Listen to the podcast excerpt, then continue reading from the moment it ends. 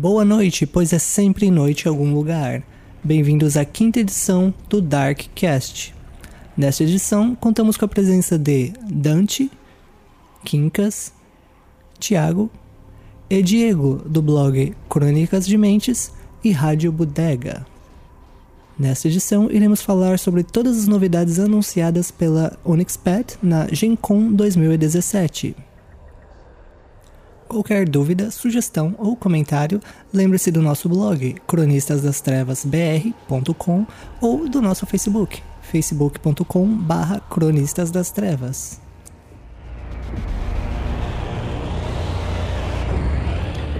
Saudações amaldiçoados, eu sou o Dil, do cronicadementes.com.br, podcaster, escritor de RPG. Vocês podem encontrar minha voz por aí na Podosfera, no Forte RPG, Rádio Bodega, no Crônica de Mentes. Eu tenho alguns artigos escritos por aí afora também, sobre game design, cenários. E meu livro, pela Retropunk, que é o Obituário, cenário oficial de Terra Devastada. Jabex, Jabex, para todos os lados. Muito bem dito, Jill. Aqui, quem fala é Dante Alighieri, o seu arquimago favorito. Fico muito feliz de ter você com a gente, afinal, Jill, você já é praticamente um cronista honorário, né? É, embora ainda não tenha não tenha publicado nada com a gente, está sempre conversando, está sempre é, apoiando os projetos do, dos cronistas. A gente já até fez uma participação especial num, num, num podcast de vocês, né? Do, do Crônicas Dementes. Nada mais justo do que você aparecer aqui no nosso. Opa! Ó, oh, ouvintes, deixo claro que eles nunca me convidaram para escrever, viu? Ei! então, aqui é o Kinkas, já que a gente tá fazendo isso aqui na base da informalidade. É. O Dio também participou do nosso.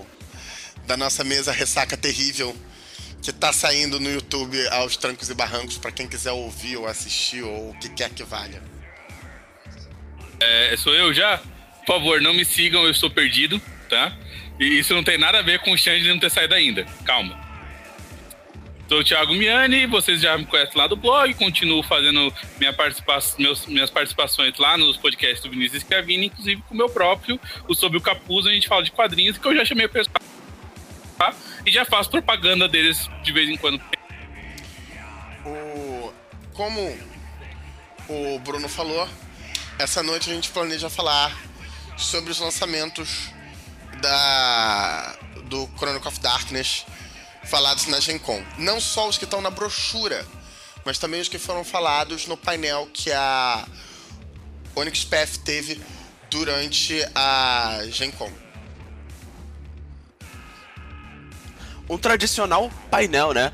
Que é o What's Up with White Wolf uh, Intellectual ah, da, que, o, o que, que tá pegando com a propriedade intelectual da White Wolf, em que nesse, nesse painel é, se juntou tanto o pessoal da, da, da White Wolf nova, né, que tá lançando aí a, a quinta edição da Máscara, todas essas coisas, e o pessoal da Onyx Path, que é licenciada da White Wolf para publicar os jogos do Chronicles of Darkness, Exalted, enfim.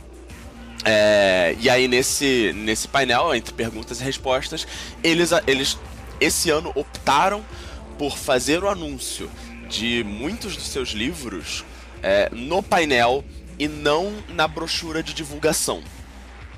Então a gente está vindo aqui trazer é, também essa, esses outros anúncios. Lembrando que o que está escrito na brochura a gente já cobriu num post recente, assim que, é, assim que a Gen Con tava rolando. Aliás, a Gen Con 50, especial aniversário de 50 anos da, da Gen Con. E a gente já, já cobriu boa parte desse, desse material que estava na brochura. Agora é, é A brochura é um material que eles planejam ou lançar em 2018, é, final agora de 2017, início de 2018, ou já começar o projeto, né, aquecer o projeto durante 2018. a esse, esses anúncios que eles fizeram no painel são coisas que eles querem fazer o quanto antes, mas é aquele negócio, né? Você tá falando de uma empresa, ela tem que priorizar as produções, então eles podem mudar a posição de edição desses livros, etc. A bel prazer da empresa. Porque, né? Deus máquina acontece. Primeiro, Dio, começa aí com. Afinal, o primeiro. O, o, menino, o menino dos olhos, tanto da White Wolf quanto da Onyx Path, sempre foram os vampiros, né? Seja Máscara, seja Hacking. Foi sempre o, a, o jogo que recebeu mais suplementos e discutivelmente mais capital. Fala aí sobre o que, que eles estão planejando para Hacking.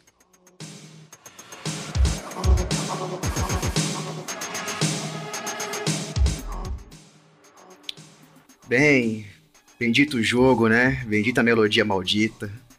Vampiro Hacking vai estar tá saindo o. Me corrija se eu estiver errado na pronúncia, porque meu inglês é horrível. É o Blood.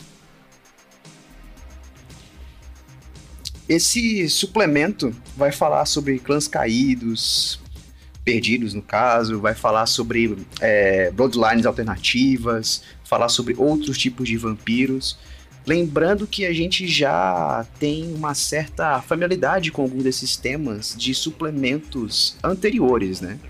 Os outros tipos de vampiros presentes, por exemplo, no Night Horrors, Wicked Dead, que apresentava formosais e outros tipos de parasitas sanguíneos. A gente já tem uma certa familiaridade com esses conceitos que eu espero que voltem aqui com a roupagem do 2.0, que vai ser sensacional.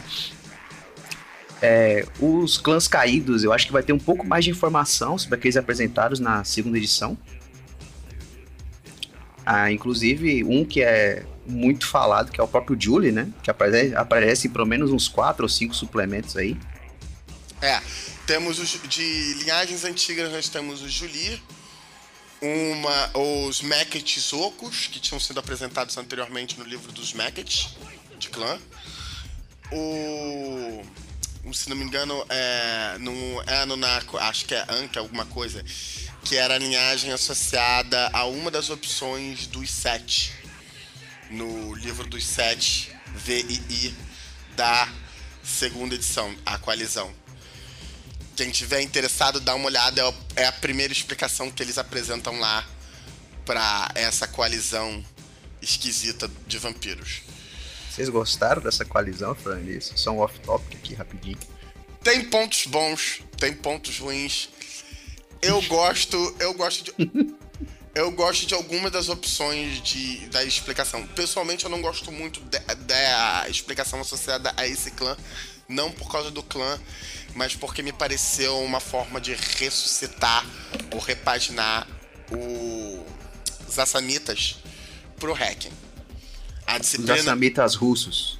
Não, os assamitas seriam o, o, primeiro, que é os árabes. Não, não, eu tô falando que os sete são os assamitas russos. Por Porque uma das explicações é que o clã veio do leste europeu. Então, mas esse aí não é a explicação desse clã. Entendeu? São. É, tem um grupo que é árabe, que é claramente baseado Não, nos assamitas. Sim, sim, sim, sim, sim. E Estou tem, e tem esse aí sua também. cara, Pedro, calma. Ah, nesse caso, é, você pode dizer que tem os, os assamitas que sofreram lavagem cerebral. Também serve. Também que é o meu favorito. esse é que eu gostei. Falando mal, já que a Samita não leva lavagem cerebral, né? Opa, não falei isso, corta por favor. É... Voltando para o hacking, eu, eu, a minha maior expectativa para esse suplemento é realmente esses outros tipos de vampiro que eles estão prometendo. Porque eles falam muito pouco no Night Horrors. Vocês concordam comigo ou tô falando bostas sanguíneas? O Night Horrors é um suplemento dedicado só a isso, mas eu concordo que é, é o tipo de coisa. É o tipo de coisa que sempre tem motivo para se falar mais, né? Porque existem quase tanto tantas ideias de vampiro quanto existem culturas relacionadas à ideia de mortos-vivos, perfeição física, adoração, Amigo, o problema é que todos instintos os animais. O problema é que todas as pessoas do planeta têm sangue. Então, e já descobriram que se você perder ele, você morre. Então as pessoas meio que ligaram uma coisa a outra e cada cultura tem sua própria visão de como isso acontece. Criatura que rouba o sangue dos outros é pesadelo em qualquer lugar. Desde um bicho que teria traduzido como uma fada, que é aquele capa japonês, que é uma tartaruga com água na cabeça, que consegue drenar seu sangue pelo cu e você morre. A explicação deles para. É, não, é sério. A explicação deles tanto pra pra. Eu não lembro qual é o nome que exatamente sai uma veia pelo, pelo reto, agora esqueci o nome da doença. Né? Quanto uma explicação sobrenatural para o ato de você abaixar a cabeça para cumprimentar a pessoa. Você cumprimenta o capa, a água dele cai e ele morre. E sim, ele seria tratado como um vampiro. É, e o negócio vai até mais além, porque o mito de vampiro até assume também coisas que não tem nada a ver com sangue, justamente pelo fato da gente considerar que sangue é, carregava a energia vital das pessoas. E em locais frios, quando você cortava alguém, dava a impressão de que saía uma névoa das feridas da pessoa. É. Você ainda por cima tem os vampiros que se alimentam de sopro da vida. De. é, de suspiro. É, fica. Corrigi? Desculpa, espirrei. É, também. É um, é, o, o- infelizmente, o vampiro é uma criatura muito internacional, né? Como, como arquimago residente dos cronistas, eu queria pontuar também, e aí, mais uma questão de cenário do, do Hacking e do Coffid, é que uma opção de. uma diretriz de design que o Hacking começou a, a não só indicar, mas enveredar pesadamente no final da primeira edição e é algo já é, é, posto no livro básico da segunda, é que cada um dos clãs, uma das coisas dos vampiros do Hacking é que, embora eles tenham é, propriedades muito parecidas, eles conseguem desenvolver disciplinas, eles, eles conseguem aprender até as algumas disciplinas iguais, é, eles funcionam de, de uma forma parecida, têm mesmas vulnerabilidades, eles são essencialmente criaturas diferentes. Cada um dos clãs tem uma origem diferente por um motivo diferente. E isso é algo é algo que a segunda edição tem cada vez mais é, é, vem tentando mostrar e especialmente pra galera que, que resolva dizer, ah não, todos os vampiros do Hacking são, são criados por, é, por Strix. Calma lá. Talvez um dos clãs seja. Qual deles, sei lá, isso daí é, é para anos e anos de, de estudo e erudição. Mas certamente o, o al- algum deles é, é, é produto de, de Strix e os outros, os outros, meu amigo, são produtos das coisas que habitam nas trevas do Crônicas das Trevas. E trazer outros tipos de vampiros eu acho que só vai ajudar a reforçar essas diferenças. Eu acho que também ajuda né, cara? Porque uma das coisas é, é que mito é mais importante do que realmente falando, sabe? A mitologia do cenário. Às vezes, você simplesmente viu um vampiro maneiro num filme que você gostaria de ficar e ele te aconselha a fazê-lo, né? Por exemplo, só pra citar uma, uma situação específica, alguém viu aquele filme ruim, O Anjos da Noite? Ô, Sim, senhor. Não, ele poderia ser facilmente um vampiro do cenário e dizer, não, a gente descobriu um vírus que transforma a pessoa em vampiro. É um novo clã que passa através de um vírus. E é um bicho específico. Não tem uma mitologia mágica e tudo mais. E, tá aí, sabe? E estaria válido. Não, você não precisa inventar uma, uma moda absurda e explicar X e. Não, você só colocou, sabe? E tá bacana. Não, não. Imagina só, imagina só um vampiro que tem uma pele assim bem dura, que chega reflete a luz, sabe? Um bicho assim. Tio, cara. tio, tio, tio. Não. Para, parou. Tio, é por essas razões que a gente quebra a Pax Arcana. Então, mas ele, mas apesar de ele estar brincando, isso é bem, isso é uma coisa que o jogo deixou claro. É, Se você quiser colocar, meu, vai nessa. O importante é você se divertir. Embora no caso você esteja falando de uma fada, né, velho? O bicho mora na floresta e não, não, pula. não, não, não. Não, não, não. Não, não, não, não, não. Bom dia, o nosso especialista em fadas da Residente é o Miane. Já falei pra não me seguirem, estou perdido. Ainda tem um, um adicional aí que não só eles te sugerem que você pode fazer, como eles te dão suporte pra você fazer, que eu acho que é, é- é a marca mais importante do Chronicle nos seus múltiplos suplementos, é que eles sempre dão suporte pros jogadores, pras mesas criarem coisas novas. Elas não simplesmente dizem, ah, cria uma coisa aí, como você quiser e tá bom. Usa, acochambra aí as regras na base do que você acha que funciona. É, tipo, fazer uns vampiros no estilo dos quirópteros, ou quiropteros, não sei como é que pronuncia isso, do Blood Sea, por exemplo. Ou, aquele- ou aqueles vampiros que fazem zumbis do Eu Tô a Lenda, por exemplo, né?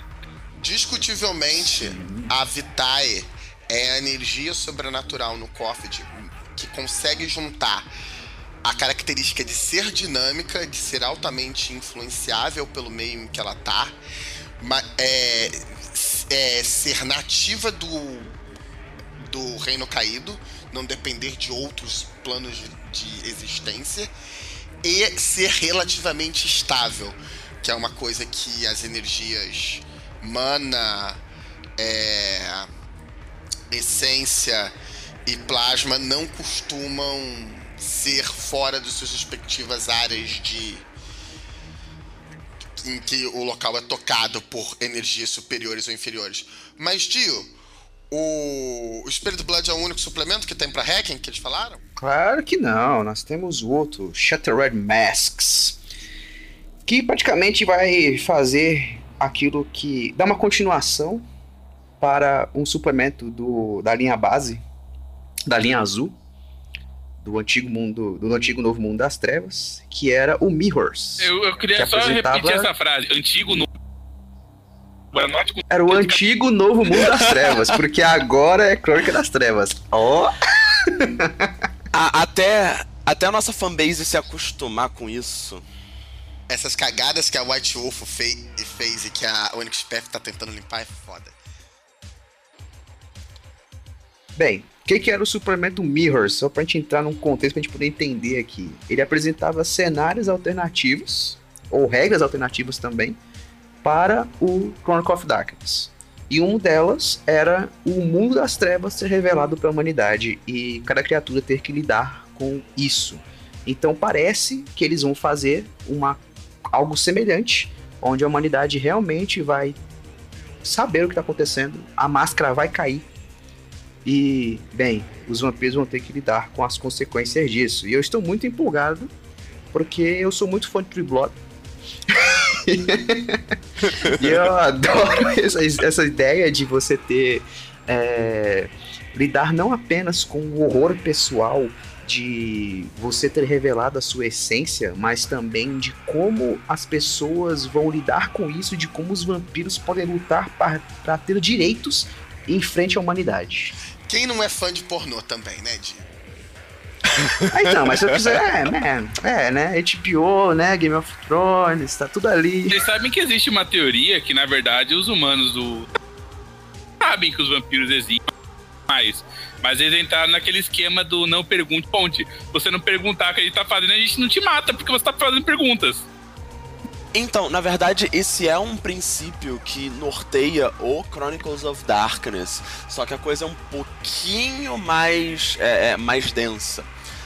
Novamente, fazendo minha intervenção aqui de, de Arquimago, é, no Chronicles of Darkness, ah, nós temos a questão da, da quiescência que faz com que as pessoas mesmo quando elas presenciem eventos sobrenaturais, elas se esqueçam desses eventos sobrenaturais, mas que ao mesmo tempo existe alguma coisa lá no fundo, lá no fundinho do, do coração do sujeito, do cérebro do sujeito, que em que ele sabe que existem mais coisas entre o céu e a terra do que sonha a van filosofia dele.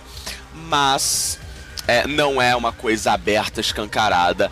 É aquele, é aquele Fear of the Dark que o Bruce Dickinson fala na, na música. Eles, vocês sabem que a coisa tá ali, mas você não vai olhar, você não vai conferir. O nome disso é Primordial Dream. É o nome da lembrança de que existe, mesmo esquecendo. É, outra coisa também que existe na. que é afirmado no Chronicle é a resposta de caça que alguns humanos têm. Os poucos humanos que conseguem lembrar mais ou menos do que aconteceu, eles assumem a resposta de caça. Que é basicamente, ah, tem uns troços estranhos que não devia existir. Me dá a minha 12. O Jorginho Olha, me traz aí. a 12.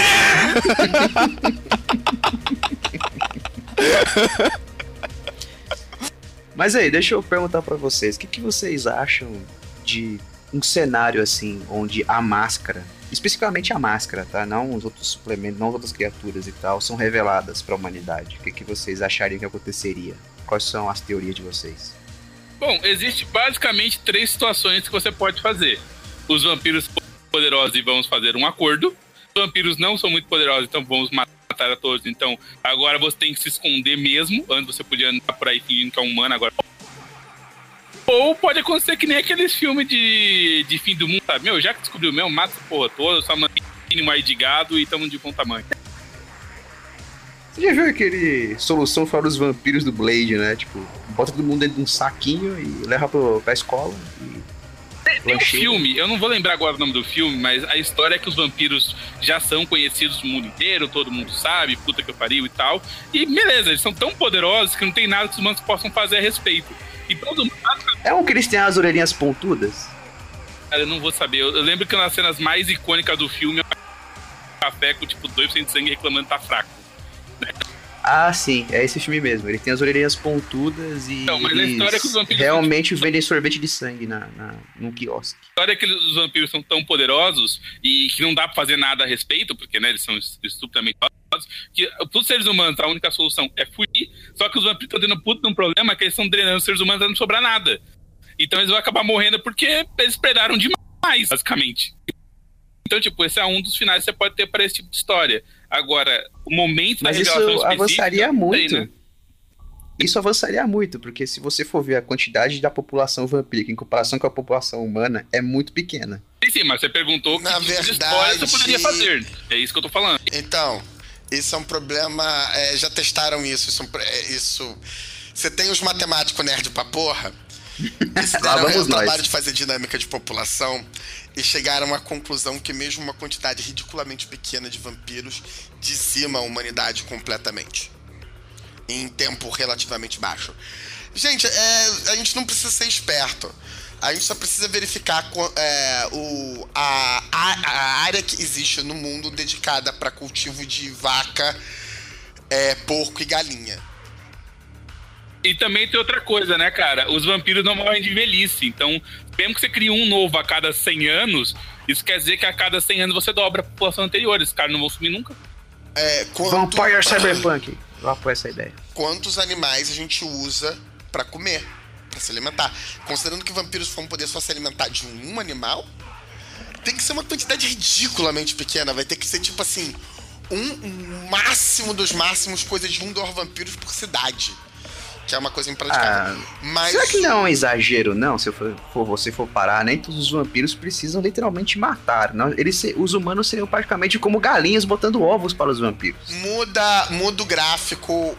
Realmente, muda o gráfico. Eles fizeram os estudos diferentes tipos. Fizeram um estudo do tipo: o, o humano vira vampiro sendo mordido sempre. O humano não vira vampiro sempre, mas tem que morrer sempre. O humano não vira vampiro sempre, mas não tem que morrer sempre. É, mesmo assim, dá ruim. Dá ruim. Em, em suma, dá uns pau. Mas, sinceramente, isso não é um problema porque a gente tá falando de um jogo de RPG. Matemática não costuma ser o forte de jogos de RPG. Como não? Como não? E Como não? quando Holy é- Master? Como não? E quando é, o pessoal reclama. Vídeo Então, mas perguntou que três aí são os principais. Alguém consegue imaginar um outro cenário que, que escape disso? Aquela paz tênue e qualquer coisa vai descambar para um lado pro outro. Eu não precisa de esconder, vamos ligar o foda-se. Ah, eles são tão poucos e vamos todo mundo pra a guerra aberta. Igual aquele filme lá, o, o- Acho que é Padre também. é, sei qual é. Não, eu acho que tem algumas opções, mas, é, novamente, o pessoal da, da Onyx Path costuma ser criativo o suficiente pra me. Mesmo quando eles fazem o que eu esperava, eles são criativos o suficiente dentro do que eu esperava pra fazer uma coisa diferente. O, a única coisa que eu fico triste com esse suplemento é que eu acho que vai ser um puta suplemento pra eu não usar. Uai. Porque já tem coisa pra porra. Assim, eu, eu tenho. Eu tenho um pequeno problema. Eu sei que as únicas coisas que eu vou jogar são as coisas que eu narro. Entendeu? É, não, não tem outra opção. Se eu quero jogar alguma coisa, eu vou ter que narrar. Eu já tenho tanta coisa na minha lista pra narrar da Onyx Path que um plano paralelo de existência fica muito fora, entendeu? Quando é algo encaixável, por exemplo, uma era, por exemplo, do Dark Eras. Realmente, não, posso encaixar aqui na minha linha do tempo, não tem problema, tudo fácil, tudo continua. Quando a gente tá falando de um plano paralelo, não soma tanto. Talvez eu use como comparação para uma cidade pequena, talvez eu coloque uma ou outra cidade pequena no meu cenário em que eles foram revelados. Talvez eu use como comparação para fazer um cenário no estilo Dark Eras, mas mais ali próximo do período neolítico, como tem para mago e lobisomem, e aí os humanos sabendo que existem vampiros. Talvez. Mas de forma geral, eu acho que eu não vou usar muito isso. Indo pra pergunta que o Thiago fez, tem um anime e um mangá chamado Tokyo Ghoul que tem uma premissa semelhante. Você tem uma outra raça de seres que se alimentam de seres humanos. Os seres humanos sabem que eles existem, mas você não consegue reconhecer eles na rua. Seria essa uma premissa interessante para mim nesse suplemento de como seria a nova vida dos vampiros com o triplo de cuidado. Verdade, é bem próximo, porque em teoria a gente pode fazer.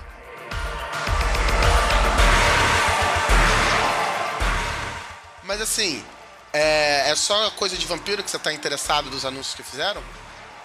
Opa, não, tem Hunter também. Oxi. Hunter The Video, segunda edição, é uma das que eu mais estou esperando que saia, porque eu realmente sou apaixonado por Hunter. The Slasher Chronicles. é. Eu, eu. Deixa só eu pontuar uma coisinha de rapidão. É, quem tá à frente do desenvolvimento da, da segunda edição de Hunter é a Mônica Valentinelli.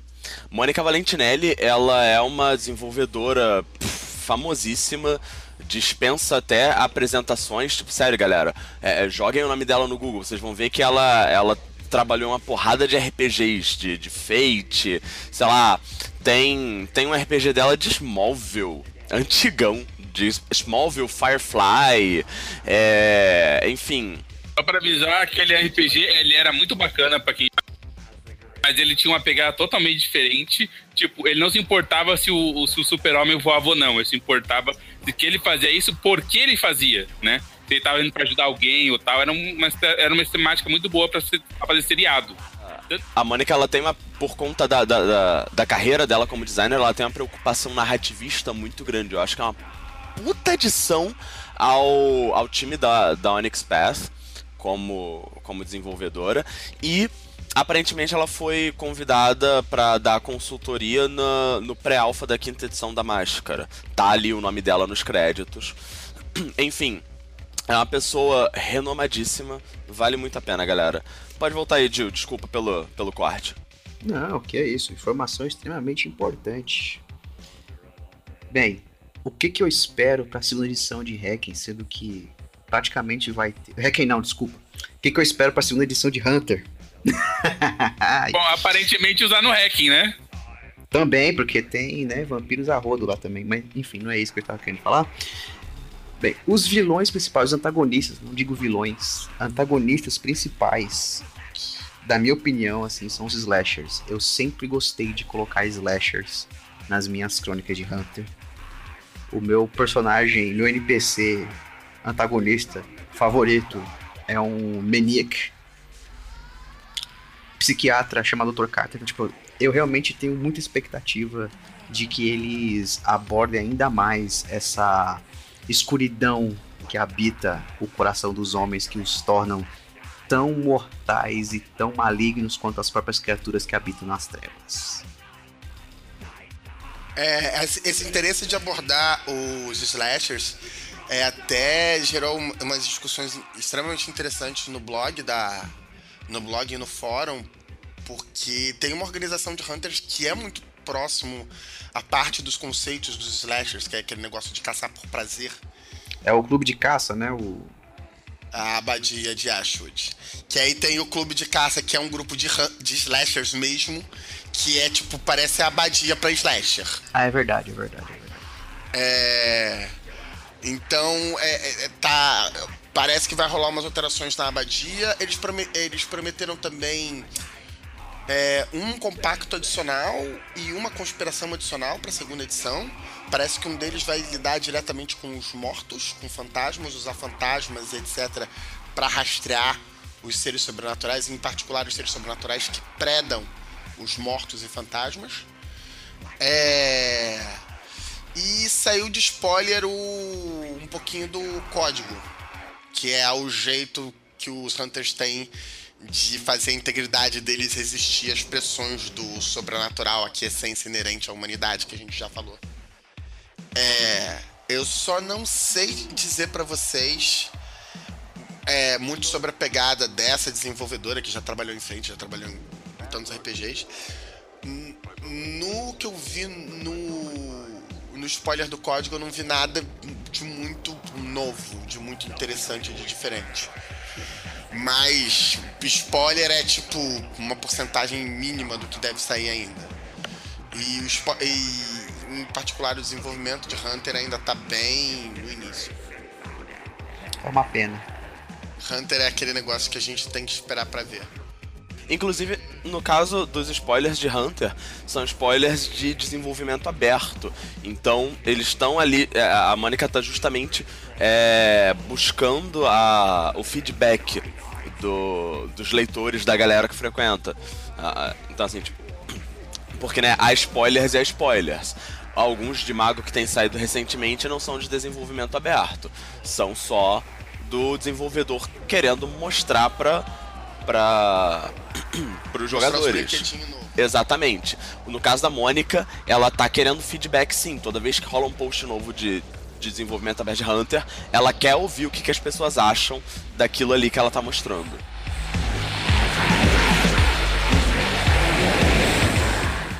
Mas Dante, o que, que você está querendo do, dos lançamentos que eles. dos projetos que eles têm? então, é, eu fiquei muito feliz quando, quando eu fui atrás, porque de, a, desde que desde que foram, foram anunciados os primeiros suplementos para a segunda edição de Mago, o desenvolvedor Dave Brookshaw ele tava tava provocando a gente, falando: então, nós temos dois suplementos que a gente já sabe quais são, que é o Signs of Sorcery, e ele vai trazer um monte, vai expandir em cima de vários assuntos, como, por exemplo, grimórios, é, mais yantras, vai expandir visão mágica, enfim, diversos outros assuntos, e o Tome of Pentacle, que é um livro que vai abordar as ordens do, do, do Pentáculo, ou seja, as quatro ordens Atlantes e o Concílio Livre. História de, dessas ordens vai trazer uma maior contextualização de cenário. E um terceiro livro que não tinha sido revelado por ele até então. Agora foi revelado. Fallen Worlds. Mundos caídos. E o plural aqui é importantíssimo. O próprio desenvolvedor ressalta isso. Porque Nesse Fallen Worlds, o Brookshaw ele vai tentar é, falar mais sobre os diversos mundos dentro do nosso mundo caído que existem, ou seja, a sombra, o submundo, é, os, as profundezas, os lower depths, que para quem não não está familiarizado com os termos de mago, os lower depths são reinos, lugares da realidade um pouco mais uh, distantes dos símbolos de verdade do mundo, na qual faltam algumas características e são reinos extremamente hostis, extremamente hostis. Alguns lower depths conhecidos. Nós temos o, o inferno do, do livro é, Wod é, Inferno, nós temos o reino Duat, conhecido pelo pessoal de Múmia, e de onde quer que sai, saem as Strix, o reino das Strix é também conhecido como um Lower Depth. Lower Depth acaba sendo um. Essas profundezas acabam sendo um termo guarda-chuva para os magos categorizarem é, reinos estranhos, mais estranhos do que o normal. Nesse livro, a gente vai poder explorar um pouco das consequências de um mago passeando por esses reinos, né? É, o, como, como que a presença de um mago vai afetar todo o ecossistema da sombra, né? Pro pessoal, especialmente aí pro pessoal que curte lobisomem, vocês sabem que a sombra e, e os espíritos que lá habitam é todo um ecossistema muito é, é, é muito tenso por conta da, das rivalidades entre os espíritos, as hierarquias, as cortes. E aí a simples presença de um mago afetando a ressonância do lugar já zoa com a porra toda. Então, como que é a relação né, do mago com esses, é, esses lugares, esses reinos? Porém, esse tipo de livro só poderia ser anunciado depois que algum desses livros já tivesse sido anunciado e encaminhado na escrita. Porque, por exemplo, não dá para um, um suplemento de mago abordar é, questões do submundo se a linha que usa principalmente o submundo, que é a Geist, ainda não tinha anunciado a segunda edição. Ou não estava nem se encaminhando para ser escrita. É... E assim é, e assim vai os outros, os outros reinos, possivelmente. Mas será que eles já não fizeram aquilo que nós queremos há tanto tempo, que é uma consolidação da cosmologia do Chronicle of Darkness para que a gente possa trabalhar e criar livros independentes de publicações anteriores? Então, com, como assim consolidar a é, Digamos que eles, vamos lá. os game designers discutiram entre si e falaram, olha, vamos deixar aqui, vai ser assim, assim, assim que funciona o submundo, a sombra, os lower deeps, enfim, o abismo, enfim, qualquer coisa. E aí eles podem trabalhar em cima do que já foi determinado, independente de ter escrito alguma coisa, de, de quanto avançado já está sobre determinado assunto, etc. Porque eles já anunciaram, Mago, esse suplemento. Ah, sim. Então, é, uma coisa que existe entre os escritores e os desenvolvedores da, da segunda da Onyx Path são as chamadas Bíblias dos Escritores. Ou seja, é, existem, existem algumas diretrizes que todo desenvolvedor, todo escritor tem. Só que, por exemplo, até Gast é, ser anunciado e estar tá em desenvolvimento, provavelmente eles só tinham algumas ideias muito superficiais de como o submundo estaria na segunda edição, né?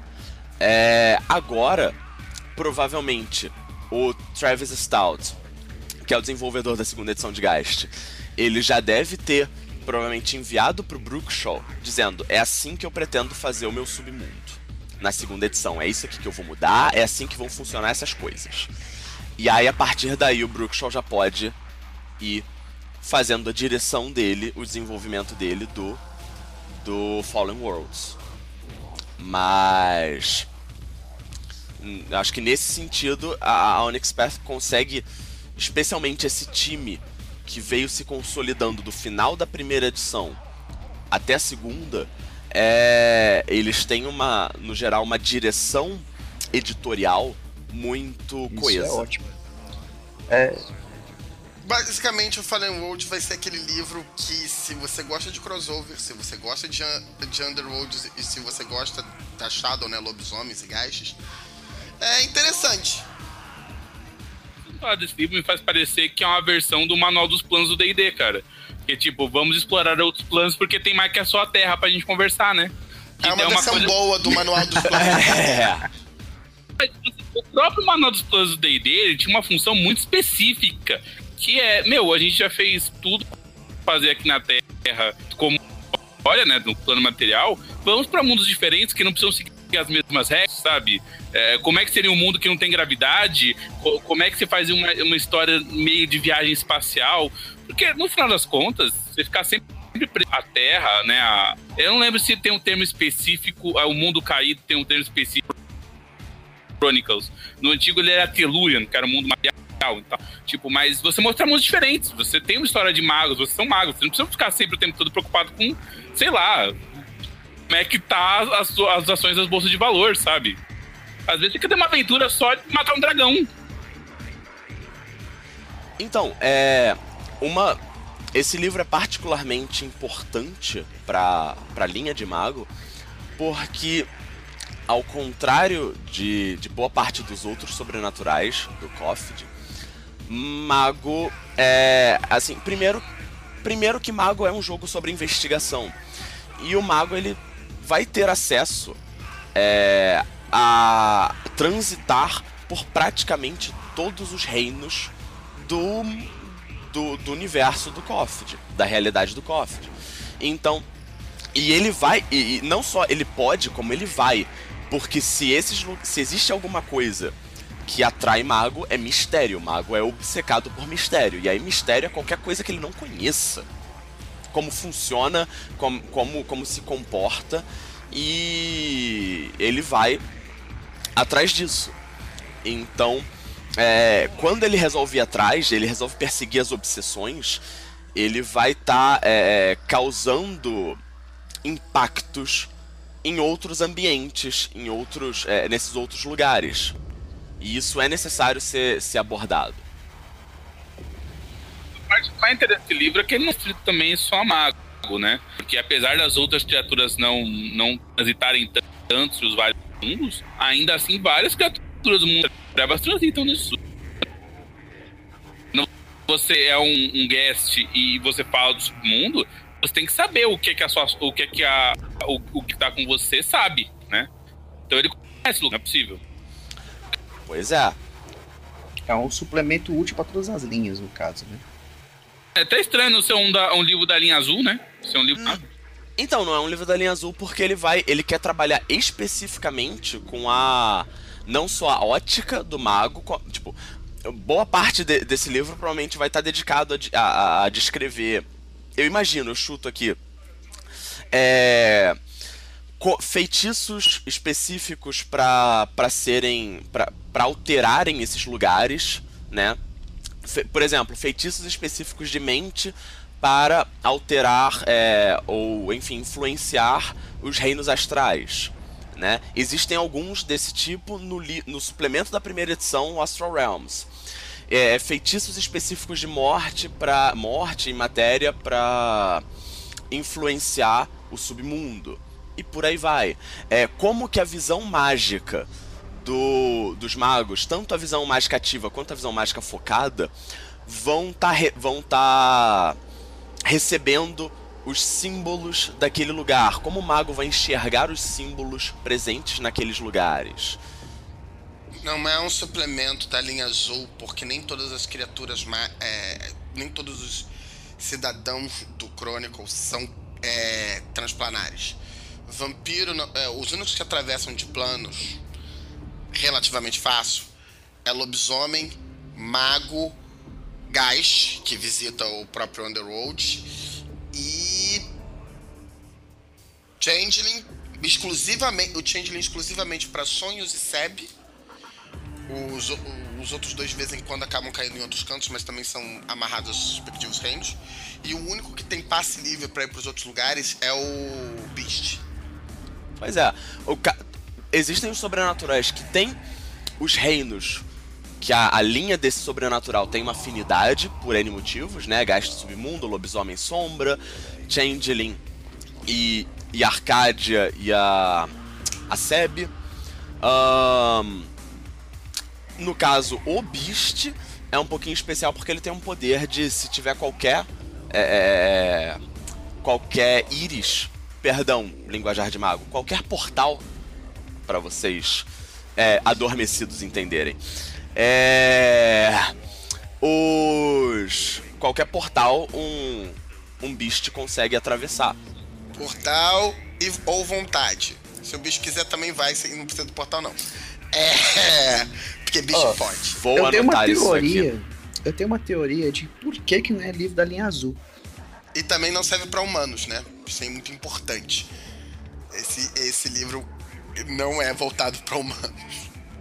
Em teoria, a linha azul é a dos humanos. Ó, não é linha azul e nem uma outra linha, porque a visão do mago é a visão que tá certa. Ponto, acabou.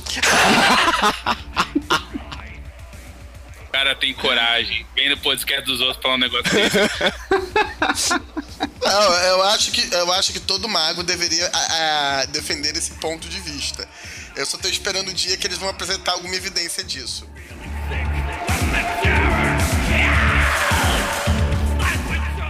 Mas assim, esse também não é o único suplemento de crossover que o, a segunda eh, edição e os projetos da OP estão prometendo. Nem um pouco, Quincas, nem um pouco. Inclusive, o que nós tínhamos anunciado aqui, como o Crossover Chronicles que a Unexpert tinha anunciado, finalmente esse- eles pensaram nesse livro, anunciaram ano passado, né, de Con de 2016. Esse ano saiu o nome oficial, The Contagion Chronicle. Na moral, achei muito caído. Esse título só faz sentido pro. Máquina. Meio que a ideia é que só faça sentido pro Deus Máquina. Tem motivos. Pois é, o Contagion Chronicle vai, vai, vai apresentar aí uma. é, vai trabalhar com a ideia de crossover em três linhas, só que esse ano a gente finalmente tem o porquê trabalhar com crossover. Para além de é maneiro, é divertido, enfim, muita gente já deve fazer alguma medida de crossover nas suas mesas de casa. Esse livro ele vai trazer um cenário, uma situação em que esse, esse crossover se faz necessário. E aí, é, é, vale frisar que isso foi uma, uma sacada genial da, da Onyx Path, porque aí trabalha-se com uma situação específica. E a situação específica de união de povos diferentes, mais clássica de todas, qual que é? Um inimigo em comum. Qual é o inimigo? Uma doença, uma coisa literalmente contagiosa que se espalha pela realidade, que infecta a porra toda e somente a união das forças dos nossos bravos heróis poderá derrotar. Cara, não, cara, isso é tão caído, velho. Sabe, Não. como não tem herói nenhum, sobrou só os monstros pra resolverem o problema. É, especificamente, eles estão. Parece que a promessa é envolver a infraestru- as infraestruturas do Deus Máquina. Pra quem tá. se deu o trabalho de ler o Chronicle of Darkness e alguns suplementos de Demon, etc., vocês vão ver que o suple- o- as infraestruturas do Deus Máquina não são a prova de erros. Pelo contrário. Pelo contrário, tá aí exatamente porque tá cheio de erro. Pois é, Tá funcionando bem, tá melhor as coisas. isso o, o- parece que o contágio é um algo que rola com a infraestrutura de forma sistemática. E aí, porque a infraestrutura permeia todos os lados da nossa realidade, ela acaba esbarrando em todos os seres sobrenaturais. A gente tem alguns exemplos da, da infraestrutura do Deus Máquina não funcionando como ele gostaria em alguns momentos. Por exemplo, tem uns humanos que são capazes de se teleportar entre grandes cidades do mundo, simplesmente se lembrando que as, de outras grandes cidades que ele tenha visitado anteriormente. É Jumper? E, e pe- é, e perambulando pela cidade onde ele está. É, você tem um outro pessoal que pilha a tecnologia e a infraestrutura do Deus Máquina e, e cria super máquinas.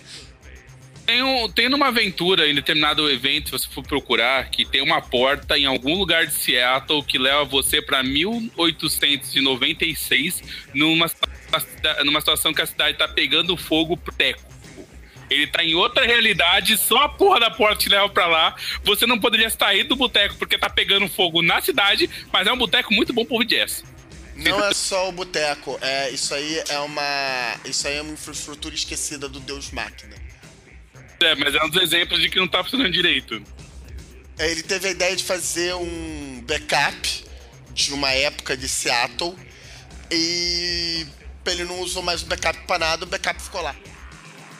Eu queria chamar a atenção aqui também é da, das palavras utilizadas no texto do Contagion Chronicle. Esse é um livro que foi anunciado, que o nome dele e o, a, a proposta foi anunciada na brochura, né? Cê, é, eu vou colocar o link aqui para vocês poderem fazer o download da brochura e um link também para o nosso artigo, é, em que no texto do Contagion Chronicle nós temos cada vez que o Contagion, esse, essa doença, essa, essa praga, é, vem à tona para ameaçar as estruturas do nosso mundo, os únicos seres capazes de manipular, é, desacelerar, transformar isso em arma ou impedir são os seres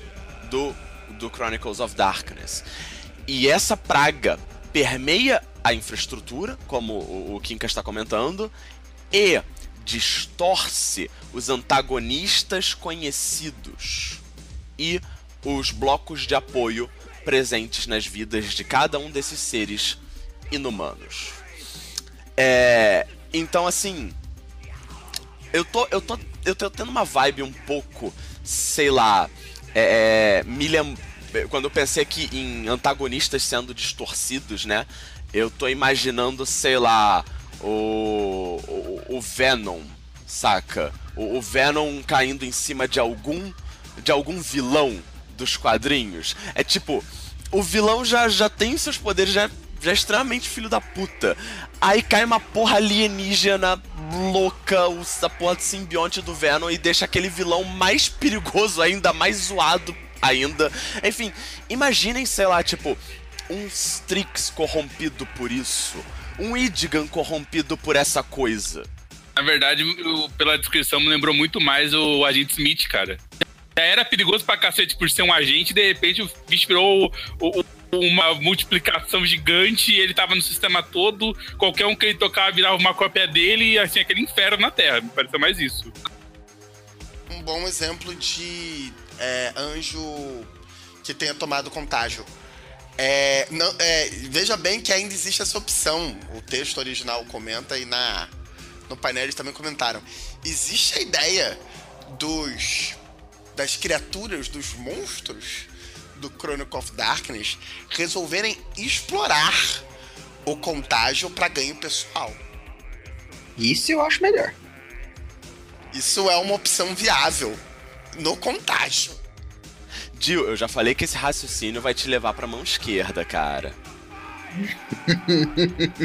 Deixa o amigo ir pra mão que ele quiser. O que de pior pode acontecer? Pois é, né? Pois Quem é. Quem precisa de é. sabedoria, é. né, Kinkas? Meu amigo, isso não vai acontecer porque certeza que sendo um contágio e pro, pro efeito o efeito final de você usar isso sem controle é a morte você vai ter que usar isso em dose Morte. muito homeopática. Muito homeopática. Morte no Chronicle of Darkness nunca foi problema.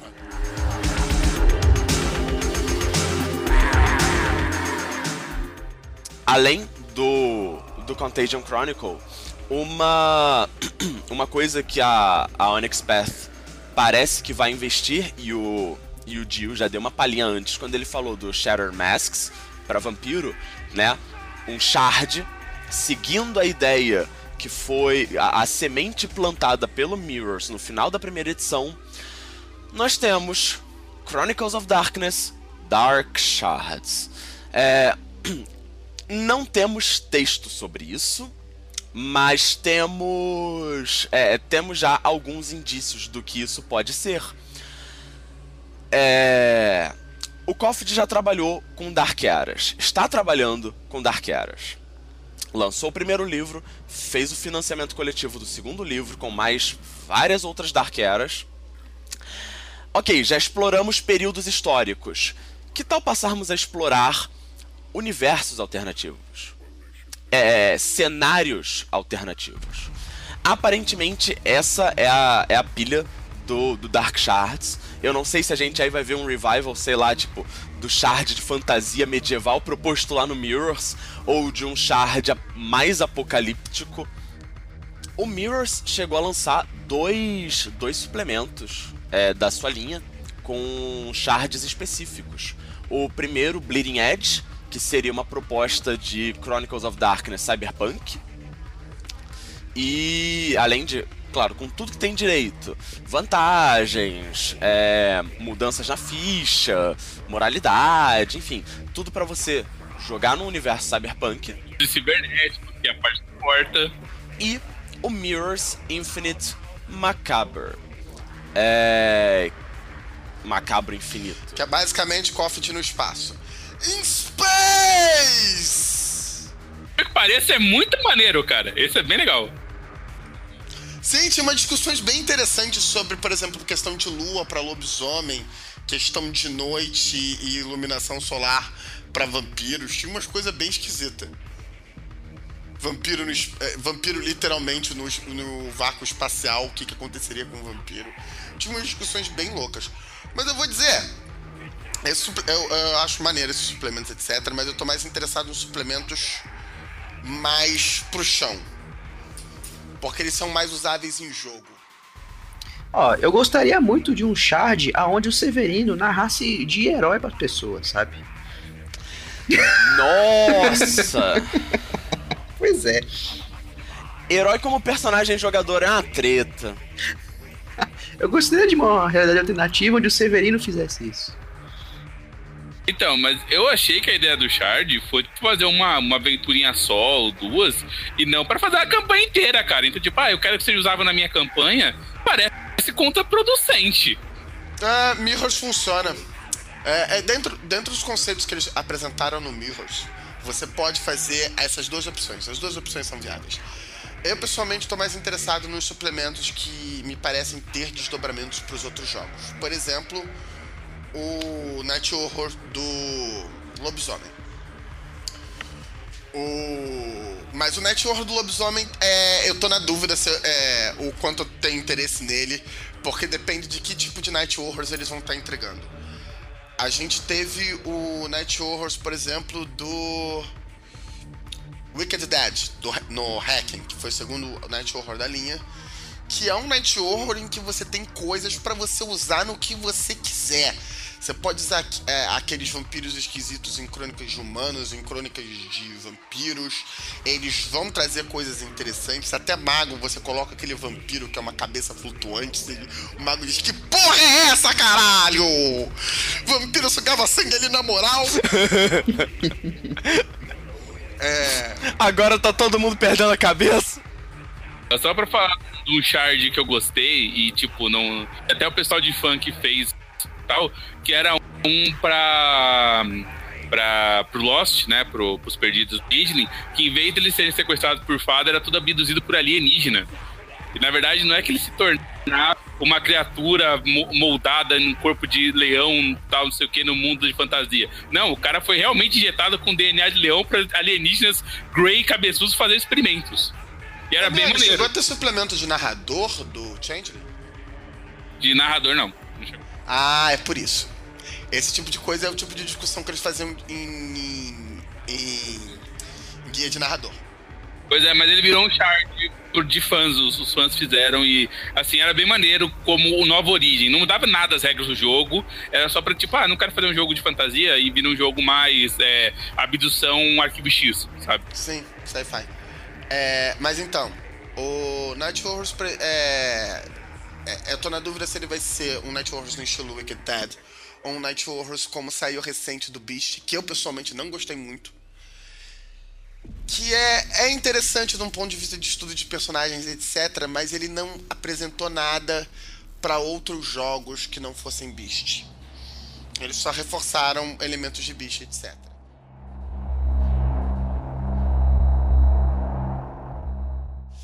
E em lobisomem, especificamente, os elementos que eles estão querendo a, a, a aproveitar são elementos que podem esbarrar nos outros seres sobrenaturais.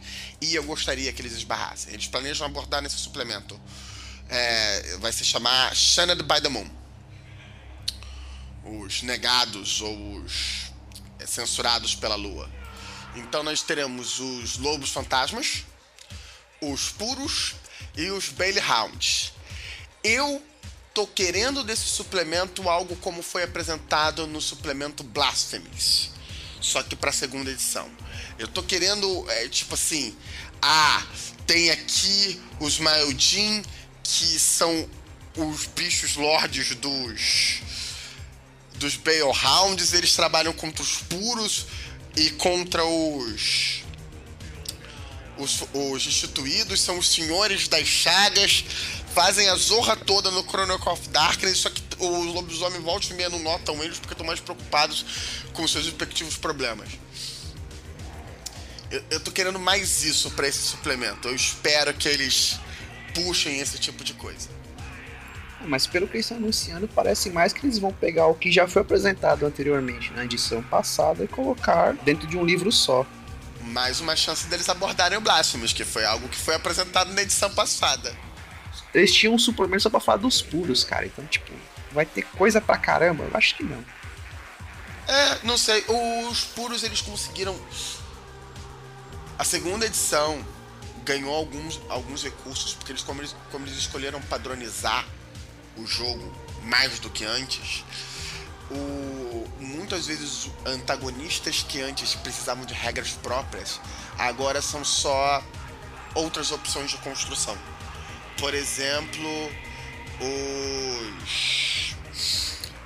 Os Louco, os Mad, os Banishers e os é, seguidores do trono do Mago. Na primeira edição, eles quase precisavam de regras próprias para funcionarem. Na segunda edição, eles são dicas de como construir de forma diferente o mago e você tem e, a lógico, uma seleção diferente de vantagens, etc. Algumas, mas são.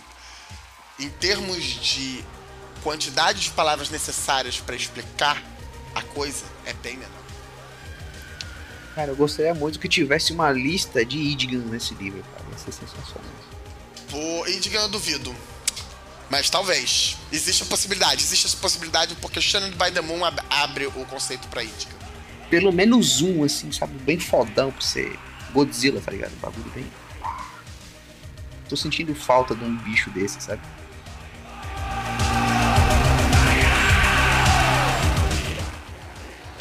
Outro suplemento no. que pra mim sempre é bom e vai falar muito bem com outros jogos que a gente já, já tem é o Eternal Flame que está sendo prometido pro Hunter segunda edição. O Eternal Flame vai pegar os mistérios, sociedades secretas e as presas e, e as coisas que predam a humanidade ao longo das eras e ver como os Hunters se adaptaram a essas coisas, as organizações que os Hunters fizeram, as formas de do Hunter de caçar essas coisas. Então, basicamente, o que eles estão fazendo é pegar o Dark Eras, as eras separadas do Dark Eras, e amarrando elas numa história contínua para as organizações de Hunter em termos de evolução interna. Eu acho que isso vai ser do caralho. Vai falar profundamente com os suplementos que têm sido lançados. E é um puto espaço para você amarrar Hunter nos cenários das outras criaturas sobrenaturais, se você quiser usar ele como antagonista ou até mesmo como um aliado estranho. Uma, uma coisa curiosa de, desse tipo de cenário explicado assim é que ele pelo menos explica como é que as criaturas passaram os períodos que elas estavam antes para os atuais, né? A maneira que os Hunters foram se modernizando e ficando cada vez mais perigosos para essas criaturas, as contras-táticas da criatura é mais ou menos o que elas vão chegar no dia de hoje, né? Meu, dá pra enfrentar os malucos armados com tocha e, e ancinho pra sempre, porque mais tarde os caras inventam canhão, porra. Então é melhor ficar na, na. Isso eu não sei se vai chegar a rolar, Miane, porque os Hunters me parecem que predam muito mais os, o, os seres sobrenaturais que estão agindo fora de padrão de, de acordo com as suas sociedades. É muito mais fácil para um Hunter encontrar, identificar que existe um vampiro que tá saindo matando gente a torta e direito, que não tem touchstone e que, e que do ponto de vista dos vampiros está abraçando gente a torta e direito, fazendo experiência como alguém esquisito que nem a Ordo Draco reconhece mais como membro, do que, por exemplo, um membro respeitável Não, mas, mas essa é a questão. É só existe a sociedade desse povo, existe um membro respeitável, porque quem não conseguia seguir aquelas regras era Sim, o pessoal que rodava. o Hunter caçava. Entendeu? Então todo mundo era faz o que quiseres, até que os Hunters começaram a tirar de volta. Então isso meio que explica como, como é que eles desse- dessa- das, das criaturas se organizaram. Ele é basicamente história. E também o Hunter tem uma coisa que eu gostei muito pra quem deu uma olhada no Mortal Remains, se eu tiver sorte de ganhar ele no sorteio do último Coffee de Day, vai que esse ano tem um sorteio de novo e eu consigo ganhar mais alguma coisa. É. Mas o Mortal Remains, ele- o- os Hunters fazem uma análise dos outros seres sobrenaturais, dos Changelings, dos, das múmias, dos Promethean, que é uma análise extrema, é uma análise particularmente clínica sobre o caso em questão. Quais são as coisas que mais predam outro? Porque é aquele o ponto de a perspectiva da pessoa externa, a perspectiva da pessoa realmente vendo o problema completo do lado de fora. E para ser mais exato, o problema completo do lado de fora é como esse problema afeta os seres humanos e não só as questões internas da criatura sobrenatural. Então, por exemplo, tem uma coisa que eu nunca me toquei, a observação deles sobre Changeling, de por que, que um Changeling é uma criatura extremamente perigosa para humanos. É, e que eu nunca tinha imaginado antes, que é porque o Changeling está disposto a fazer qualquer coisa para não voltar para a Arcádia. Não importa o quão gente boa ele seja, não importa o tipo de é, relação que você tenha com ele, não importa os acordos que você tenha fechado com ele. No momento em que um Changeling tem a oportunidade de te trair para evitar ir pra Arcádia, ele vai te trair. E aí, o que, que vocês acham desse troço? Mata tudo, né, cara?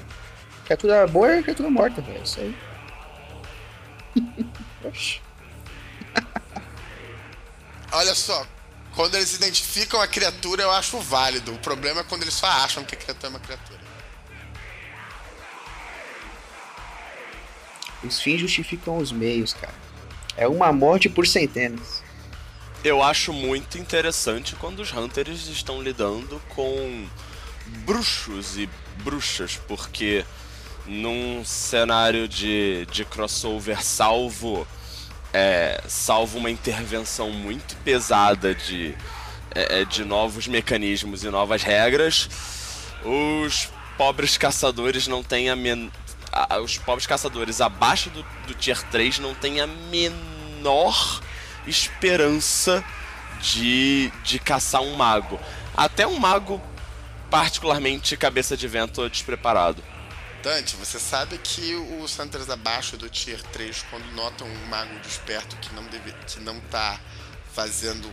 já tá tomando toneladas de problemas devido ao abismo e o paradoxo, é, 9 em 10 são, são pessoas que estão sendo beneficiadas pelo abismo e paradoxo. Pois é. Assim, aí se essa galera já tá. já tá é, é, é, na cama com cramunhão, Esse é o problema dos Hunters, você nunca sabe eh, com quem que eles dormem. claramente com todo mundo. Primeira coisa, o Deus Máquina me impediu de falar aquela hora, mas eu tenho que avisar isso agora. Primeiro que nenhum Xande, o mínimo de cérebro ia fazer um acordo que envolvesse ele lutar pra Arcádia por nenhuma razão. Segundo, ele não ia fazer um acordo que ele não soubesse que ele pudesse se enganar em primeiro lugar, tá? Mas beleza.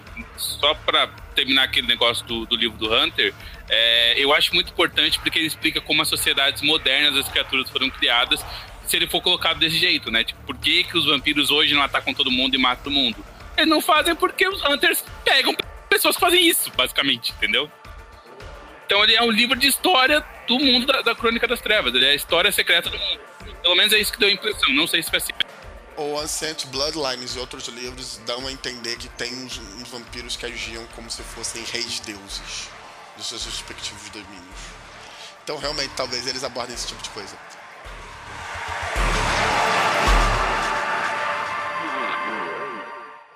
Outro que eu também tô querendo ver e que também tem puto impacto em jogo, especialmente para os jogos que tem touchstone ou se importam com humanos, é. Inocentes, segunda edição. Inocentes 2. O retorno. O retorno do espirralho. Olha só, numa época em que Stranger Things é um troço extremamente hypado, mais do que válido. Stranger E Things. The It é um negócio sensacional. Mo- o Mortal Revenge, a, o, a organização. A, o Tier 3 que caça beasts são crianças. Pera aí, pera aí, pera aí, qual que é? Como é que é? Pois é. Não são crianças, são é, early Que que é teenagers, né? 13, 14 Tá. anos. Mas é. Velho, mas é o, o filme do It não é isso? É um grupo de moleques que a cidade tem um monstro e eles vão enfrentar É. ela. É, só que no caso do filme do It, eles não estão lidando com um bicho, eles estão lidando com um insaciável. Que tá no Night Wars do Beast, que é um, dos pontos fortes do Night Wars do Ah, mas, Beast, na mas, minha opinião. mas eu ainda tô em choque, galera. Tipo, é um tier 3 de adolescentes caçando beast, é isso mesmo? É. Calma, Mas calma, é que você tá falando isso do ponto de vista do Beast. Você é o Beast e as coisas estão te caçando. Esse é o livro do contrário. Você é a criança e o Beast tá lá, porra. Não, Parece muito válido esse livro. não. É tenso. Parece que uma organização resolveu fazer experiência com crianças. Segue bem a linha da 11 do Stranger Things. Eu vou dizer, claramente rola, rolou, rolou a troca ali de inspiração. É, mas eu tô doido pra ver como crianças funcionam na segunda edição do ponto de vista de condições e integridade. Eu. E também talvez a gente possa ver uns chutes novos. Crianças e o Hurt Locker me parece que é uma coisa super interessante. Outra coisa que eu, que eu acho que vai. Que, né, que são tipos diferentes de violências. Então a gente vai, poder brincar de tipo violência psicológica, violência social, tanto sofrida por criança quanto criança fazendo isso em outras crianças, vai ser bem divertido. É, e outra coisa que é, é- é um troço assim que pra segunda edição é lindo, é que a gente tem que se lembrar, pra muitas crianças. pra- Mago não, Mago tá cagando, tá cagando pra isso. Alguns jogadores escolhem dizer que tem família, tem filhos, etc., mas não é tão comum. Mas o. Pra vampiros, lobisomens, vampiros com as suas touchstones que correm o risco de ser da touchstone ser criança ou da, ou da ter relacionamento com crianças por algum motivo. O lobisomem que tem a, tem a para se ligar ao, ao, ao lado carnal, mas tem que se eh, pensar também na no matilha inteira e a matilha inteira inclui humanos e parentes de lobisomem, sangue de lobo. Amigo, o impacto que criança vai ter nesses jogos em termos de é, gente que você tem que proteger, gente que vai gerar drama. É, é- é quase infinito. Tipo assim, vai dar pra brincar muito com criança. Novamente, estamos aqui no contexto. Não tira essa frase fora do contexto, por favor, gente. O Quincas não condena adultos brincarem com crianças de forma genérica. É dentro do contexto. Quincas não apoia. Quincas Quincas pensou em apoia. inglês e falou em português. e ficou pior ainda. Gostaria que pela primeira vez a vai poder jogar com o Robin, entendeu? Usar roupinha de duende e dar porra- eh, porrada em bandido com roupa amarela. Não sei se vocês estão falando desse livro. Esse livro é sensacional, é genial esse livro, cara. Realmente vai ser possível. Ah, duvido. Eu duvido, eu não vi isso muito no, no Inocente primeiro. Mas se bem que também tem a outra coisa que eu, que eu já vi alguns jogadores querendo fazer e que o Inocente segunda edição vai dar suporte, mais suporte, é jogar com ser sobrenatural sendo uma criança. Que é um joguinho todo especial de drama e tensão no Chronicle of Darkness.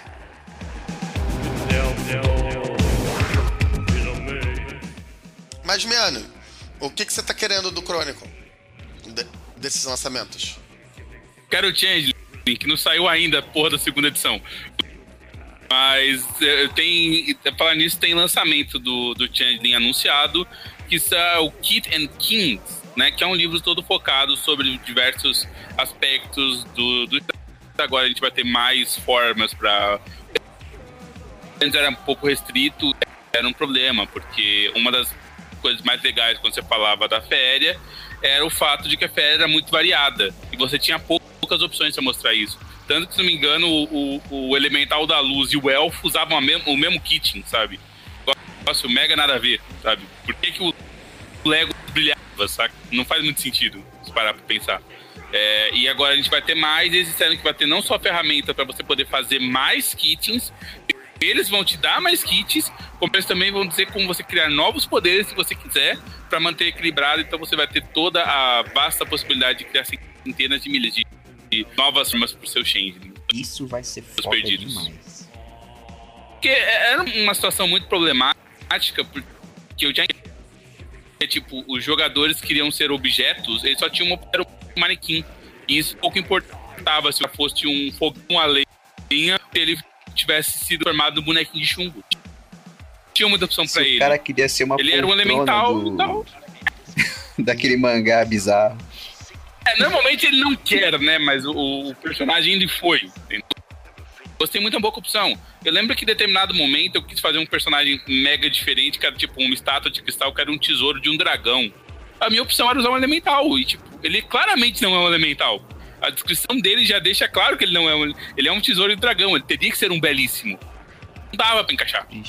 Que, né, inclusive como as regras funcionavam na primeira edição, já tinha uma série de limitações é, sobre isso. Mas agora que não tem mais limitação entre o tipo que você é e o, e o aspecto, tá mais liberado pra fazer isso, né? É, essas opções de criação de novos GIFs com a mecânica que eles já prometeram pra segunda edição, em que você pode escolher a sua frataria na base do. Não tem mais vinculação entre a frataria e o GIF, te permite basicamente agora fazer o que você faz. Também tem uma tampada em ponta é, nesse, nesse detalhe, que o, como a segunda edição ainda não saiu, pode mudar alguma coisa, eu pelo menos estou esperando que eles mudem o a fratria do, do estímulo de nome pra bestiar alguma coisa parecida. Pra parar de confundir com bis a linha. É, tem esse problema técnico de nomes, eu concordo contigo. Pode dar Espero que eles problema. façam. Eu espero que eles Ah, façam vai! Eu-. Pessoal, pessoal, dá uma olhada no, no, no demônio ali chorando lá atrás. No fundo da sala. Aí vocês me perguntam, que demônio? Pois é. Qual dos 50? É, então, mas esse é, esse é um que eu tô, tô esperando, né? Junto com a segunda edição pra já poder ter o primeiro. Aparentemente, os caras vão colocar tudo que eles fizeram, porque saíam uns, umas, uns aspectos separados em, no tinha alguma coisinha da primeira edição no Máscaras do Inverno e provavelmente isso vai ser republicado junto e expandido aquele livro. Basicamente isso.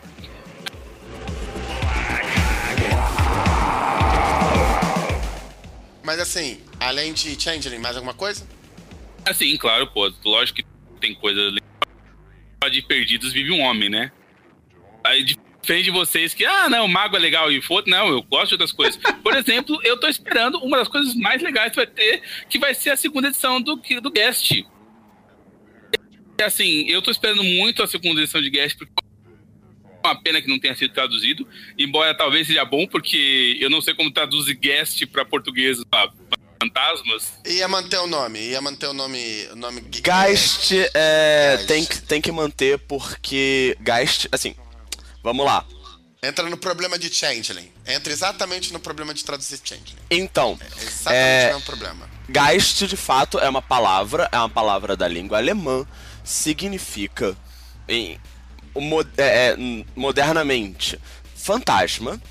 Só que, aliás, na segunda edição essa essa nomenclatura tá até mais um pouquinho menos pior. Porque na primeira é, é, tinha, tinha essa ideia de que o, o Geist era mais do que. é, não era só um fantasma, era mais do que um fantasma. Um- se um mago quisesse afetar um Geist, ele tinha que juntar a morte com o espírito. Agora na segunda edição, Geist vai ser. É, é, Geist é um fantasma de rank 3, 3, 4. Mas. E com a manifestação de barganha. Exatamente, com uma manifestação específica. Mas. É, Geist é, também você pode trabalhar com um conceito filosófico aí de Zeitgeist, que é espírito do tempo. Né? Aí não seria fantasma a tradução, seria espírito. Na ideia de tipo, toda a é, todas as manifestações, expressões culturais, sociais de um, de um período. Enfim, fecha, fecha meu parênteses aqui de Arquimago. É, Changeling também, Changeling também teria o mesmo problema. Eu tô esperando dessa versão nova é que os caras fazem algumas modernizações. Acho que era muito complicado juntar a chave com a manifestação, era uma, era uma coisa que confundia, até jogadores mais experientes se confundiam. Eu acho que ele precisa dar uma, uma revisada nessa parte ali, né? É, talvez trabalhar um pouco mais o submundo, porque aberto, ou pelo menos o pouco era muita coisa em aberto, você tinha bem poucas saídas para aquilo e, e, trabalhar um pouco mais o, conceito formas do, do guest junto com a alma do jogador, que ficava uma coisa muito separada, parecia que tipo é, o tempo todo você estava jogando contra você mesmo, era uma coisa meio é, ninguém conseguia fazer aquilo muito bem desde a aparição Limbo, já não conseguia fazer aquilo muito bem. O fórum deu sinais de que tem algumas coisas boas nesse sentido aí que você está falando. Eu pessoalmente adorava a, a dinâmica de manifestação e chave. Eu, eu, gostava porque era, especialmente porque parecia um poder sobrenatural meio fora do controle sobrenatural do Gash, o que era uma coisa bem diferente dos outros poderes sobrenaturais do jogo. O, o nunca tinha muita certeza da potência com a qual o poder podia sair.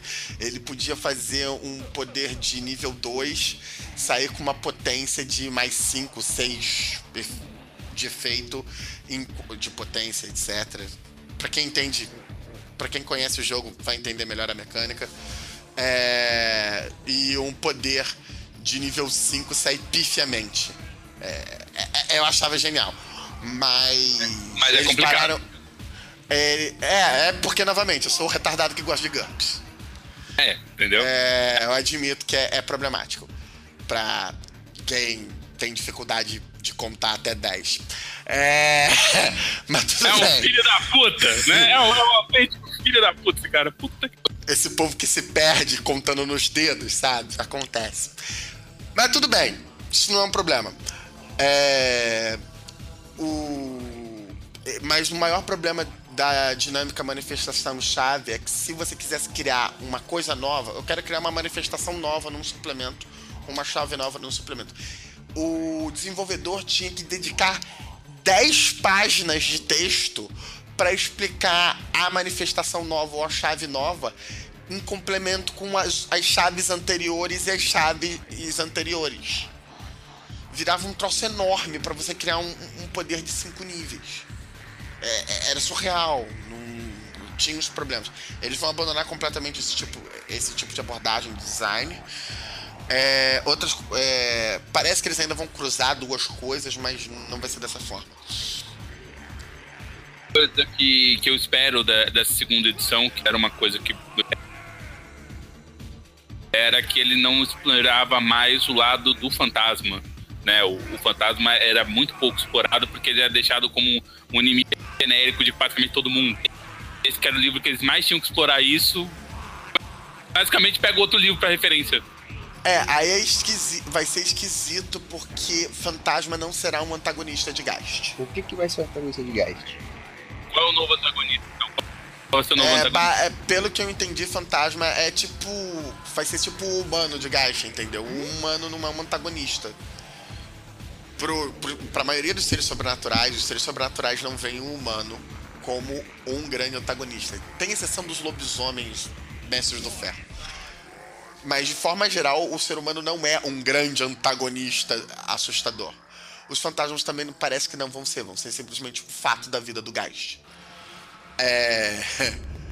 Não, eu ainda não faço a menor ideia do que, que vai ser antagonista. Eu faço ideia que talvez Kerberoi, outros Geists, e não só outros Geists devoradores de pecado, como outros Geists, a entidade em si fazendo zoeira. Parece que as entidades Geist vão ser mais presentes no jogo, independente de estarem barganhadas em barganha com um ser humano. Eu ouvi em algum lugar, né, aqui numas fontes de água de Lindóia, entendeu? Que falavam do Reaper como o. Basicamente o Gast ele fugiu aspecto de morrer. Ele voltou à vida no teu corpo, né? Essa é mais ou menos a ideia. Então teria uma criatura, um grupo de criaturas sobrenaturais que são exatamente os caçadores para garantir. Te imagina a dona morte do, da turma do Penadinho, entendeu? É essa coisa que tá atrás de você. Eu entendi, eu, entendi, eu entendi a proposta, mas eu não sei se ela rola pra Geist. Porque em teoria você já tinha isso com o, o, o. Você já simula isso com os problemas de sinergia. De moralidade Geist. Que parece que vão ser mais relevantes na segunda edição. Os problemas que ele tinha de sinergia, os problemas especificamente que ele tinha na interação com o Underworld, os Kerberoi verem eles como alguém que está sempre roubando, como alguém que está sempre é, faltando com, para com a lei, é, não sei, talvez funcione. De qualquer forma, ainda não se sabe antagonistas. O que vai determinar Gast, sabe o que, que vai determinar o quão Gast vai ser legal para a segunda edição? Changeling Hunter.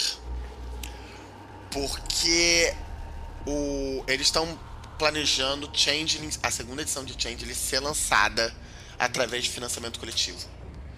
E de acordo com o sucesso do, do Changeling segunda edição, eles vão do financiamento coletivo, eles vão lançar o Hunter como financiamento coletivo e de acordo novamente com esses sucessos, com a taxa de sucesso, eles vão lançar o Gash como financiamento coletivo. E o gasto por financiamento coletivo é um jeito da gente garantir suplemento pro gasto. Porque o meu maior problema com gasto é não tem suplemento aquela porra. Ah, mas. Vou, Tem meia dúzia de aventura. Vou falar que é uma péssima ideia, na verdade, isso. Por quê? Financiamento coletivo é para você fazer um, projeto que tecnicamente você não tem dinheiro para fazer. E não me parece que o esteja realmente precisando de uma grana para fazer isso, cara. Melhores casos, me parece um teste de audiência. Meio que, meio que tá, porque você tem que se lembrar que os livros da Onyx Path são o jeito que ela faz o desenvolvimento é você não tem grana para editar esses livros em edição de luxo de cara. A Onyx Path não tem grana, não para tantas linhas. Se a Onyx Path tivesse que lançar é, três linhas por ano, que é o que ela tem lançado, né? Duas, três linhas por ano. É por exemplo, esse ano foi o Pugmire, o Beast e o Dark Eras, e tipo, isso só do que eu recebi, tá? Esse ano de 2017 nós tivemos o, o, o financiamento de Sion, segunda edição. Eu tô contando os livros que foram editados, propriamente dito, não o financiamento. Ah, editado. Chegando em papel entre a Gen Con desse ano e a Gen Con do ano anterior. É, mas vamos lá. Só, só, só que eu que eu participei. Eu não participei de todos. Eu participei do Bicho, eu participei do Pugmire, eu participei do Dark Eras. Esses três livros, nas qualidades que eles saíram, na impressão de luxo que eles saíram, se a, a, OP, a OPP tentasse fazer eles direto na edição de luxo e ela distribuindo por livraria, ela não conseguia. O máximo que a OPP pode pensar em fazer nesse sentido seria fazer pré-venda. Que aí sairia um pouco do da crítica do da sua crítica, Miane. Mas tirando isso, parece que, como eu disse, é uma uma ideia de ver público. Ah, vi que 400 pessoas contribuíram aqui, só vou fazer 400 investir muito mais do que isso, do que realmente, ah, vamos fazer uma linha e ver quem compra. Eu não diria isso porque não é assim que ela faz o desenvolvimento. O desenvolvimento da OP, tirando o Dark Eras, tá? E provavelmente o Dark Shard. O, o desenvolvimento da a diretriz que a OP tem para desenvolver livro não é eu vou fazer o financiamento coletivo e depois do financiamento coletivo eu desenvolvo o livro. A diretriz deles de desenvolvimento é eu fiz o livro, eu, eu fiz, eu tenho ideia de como é que eu quero a versão final do livro. Eu faço o financiamento coletivo, eu apresento o livro e aí o, o, o financiamento, o que o, o financiamento coletivo está fazendo não é o conteúdo literário do livro, é o conteúdo artístico do livro. É questão de arte, é questão do tipo de impressão e os lançamentos futuros. Porque, por exemplo, é, Demon e Múmia saíram com uma porrada de suplementos. São linhas extremamente pequenas. Se você se der ao, tra é, ao trabalho de ver mesmo quantidade de fãs desse, desses RPGs é relativamente pequeno, mesmo nos fóruns da OP. E mesmo assim, o... eles tiveram muito mais suplementos do que Gacha, por exemplo. Muito mais suplementos. Porque é, é, é isso que o, o financiamento coletivo te permite. Do jeito que a OP tá fazendo.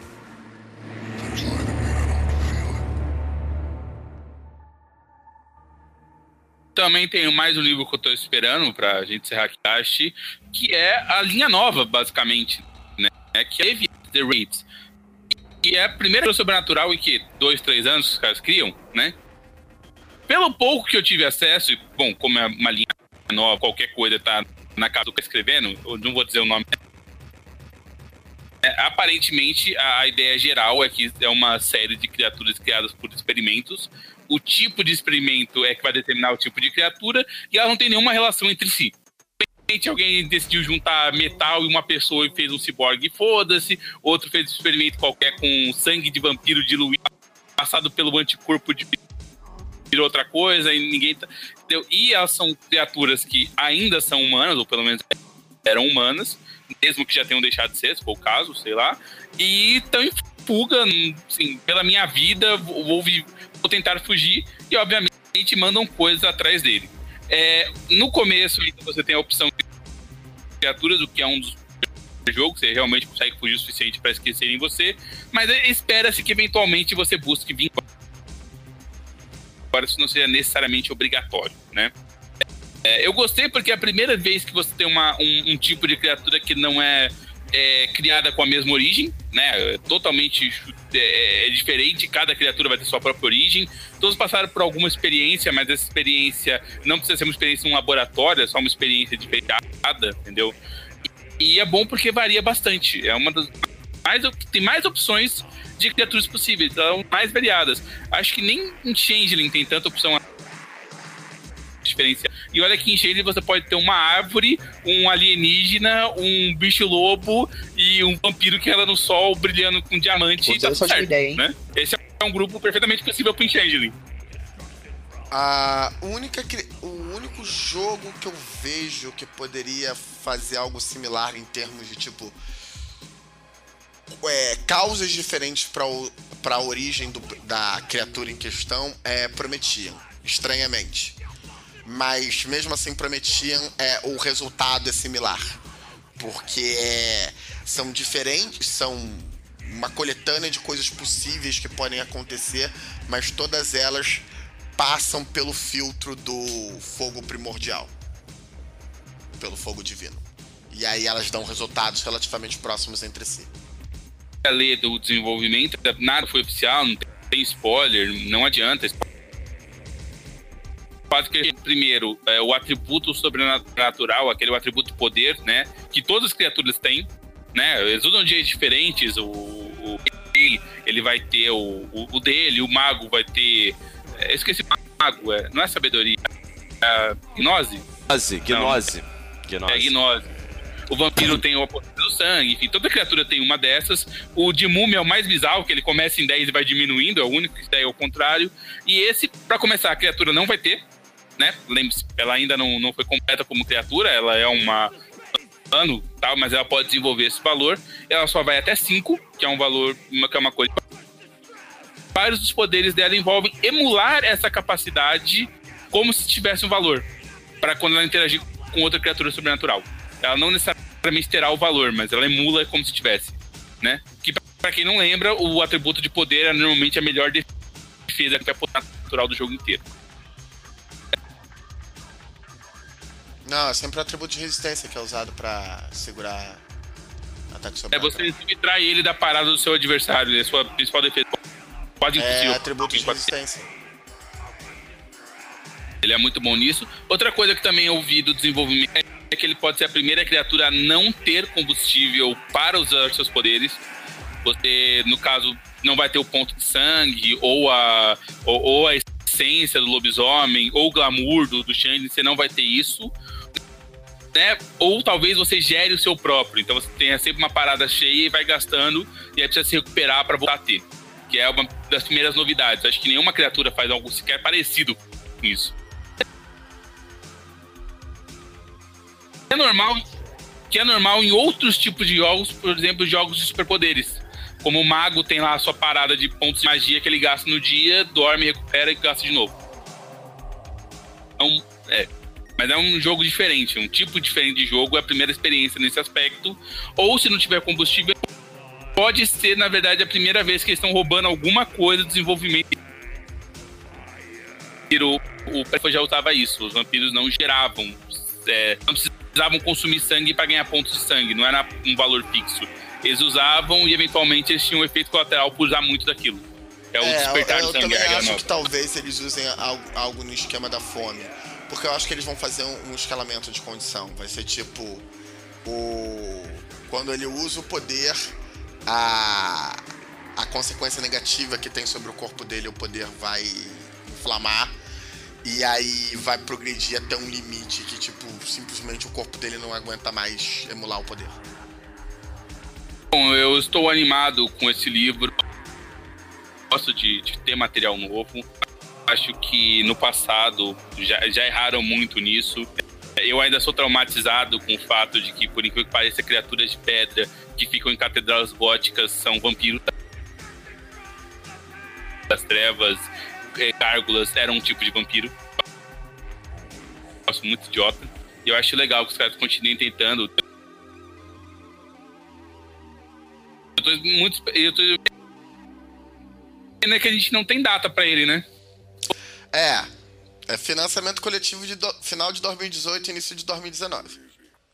Financiamento coletivo de 2018 e provavelmente o livro deve estar deve tá pronto, deve estar chegando na casa das pessoas ali em 2020. É. Isso é Não, um- não, 2020 Não, tá. você acha? Não, verdade. É, a gente deve ter porra. acesso ao PDF em 2019. O livro físico provavelmente final de 2000, final de 19, começo de 20. É, tá, melhor.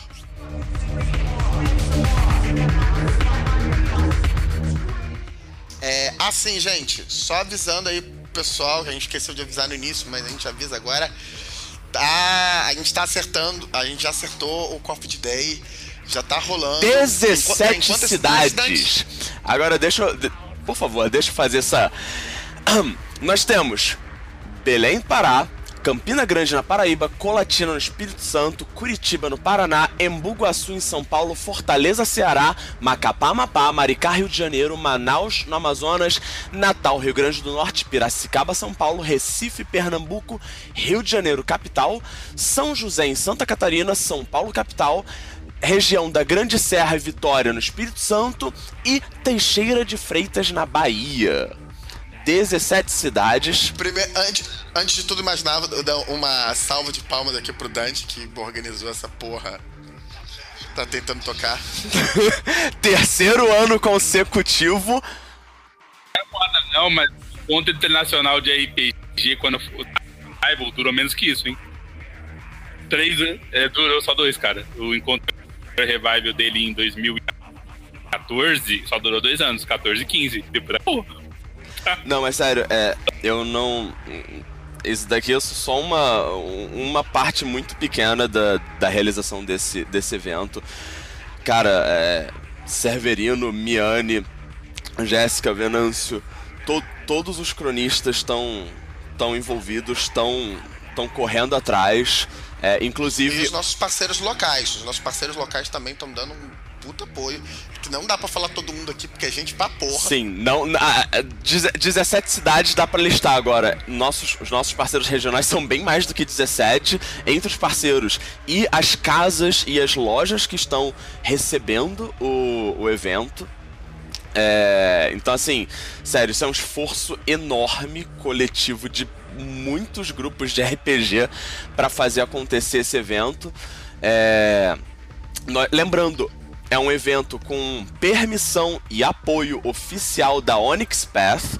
No evento do ano passado, é, alguns de vocês puderam conferir e ser, é, e receber brindes enviados 0800 pelo Onyx Path, tudo no, no amor. Dante, vai ter brinde esse ano? Calma, gente.